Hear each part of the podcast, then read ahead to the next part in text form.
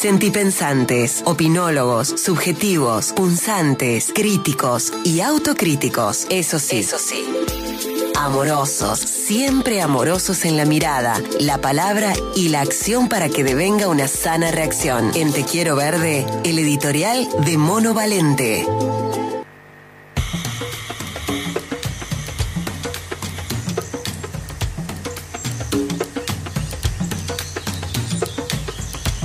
El año pasado, en la primera temporada de TQE, hablamos bastante sobre el artículo 41 de nuestra Constitución Nacional, donde queda expresamente plasmado que todos los argentinos y argentinas gozamos del derecho a un ambiente sano, equilibrado, apto para el desarrollo humano y para que las actividades productivas satisfagan las necesidades presentes sin comprometer las de las generaciones futuras. El jueves 24 de marzo, en ocasión de la multitudinaria marcha por las calles de Córdoba, en la lectura del documento general se manifestó una vez más el derecho que nos asiste a vivir en un ambiente saludable. Es increíble que tengamos que citar que está consagrado en nuestra Carta Madre un apartado que es ley fundamental y se refiere a un ambiente en equilibrio para que nos podamos desarrollar como especie. Es increíble, digo, porque muchas veces nos suena a letra muerta. Ustedes que nos escuchan del otro lado, ¿creen realmente que se cumple el artículo 41 de la Constitución Nacional? Todavía no hay muestras de que las autoridades de los estratos que sean se atrevan a exclamar que el ambiente es una prioridad y que actúen en consecuencia. No pueden decirlo, ni mucho menos hacer porque no predican con ningún ejemplo. Con solo observar las acciones del gobierno de Córdoba en detrimento liso y llano del monte y el bosque nativo, podemos afirmar que ni siquiera la institucionalidad de esta provincia respeta la norma nacional. A espaldas de las audiencias y en una clara actitud antidemocrática, las topadoras siguen avanzando en la realización de las autovías de Punilla y Parabachasca. Nuestros gobernantes podrán decir ahora que van en camino de la apuesta por la economía circular, que van en camino de los llamados centros verdes de recepción y transformación de la basura, pero difícilmente puedan asegurar y acreditar que van camino a la remediación y la recuperación ambiental de los desastres sistemáticos causados a la Pacha cordobesa. Podrán esgrimir también que las nuevas rutas hacia los destinos turísticos cordobeses son una necesidad, pero al adentrarse al monte serrano para hacer esas rutas, lo que se advierte es que no es inversión, sino daño y donde se pone asfalto, donde se coloca cemento, lamentablemente el bosque no vuelve. Suena trillado y repetitivo a esta altura del tiempo volver a citar las consecuencias de la deforestación de los bosques, que se traduce en el aumento de inundaciones, en la desertificación del suelo y en un aceleramiento del cambio climático. Y ni hablar de la transmisión de enfermedades que deja y acarrea la deforestación. Sin embargo, avanzan en formato de invasión, utilizando las topadoras como tanques de guerra, llegando al extremo de utilizar la fuerza pública para que se reprima o se asuse al pueblo que se opone a la matanza de la naturaleza.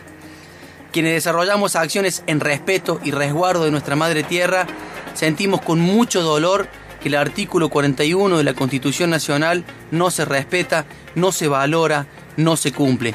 Y cada vez que marchamos por nuestros derechos los 24 de marzo, al volver a enunciar el pedido de justicia climática, renace la esperanza por los días por venir.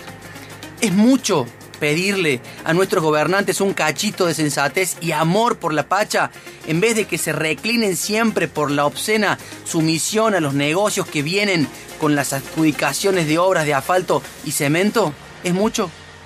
Las autovías no son prioridad, pero además son ilegales porque no cuentan con los avales de la licencia social.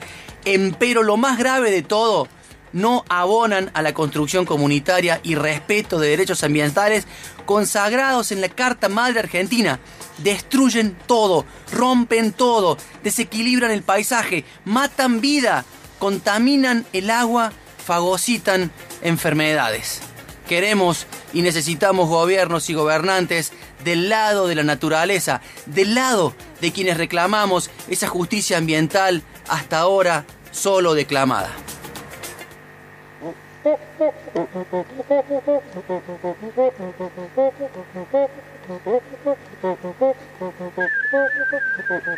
Sale un bote a sufrir.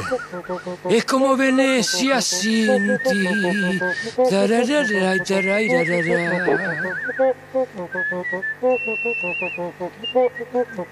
Camalote, papá.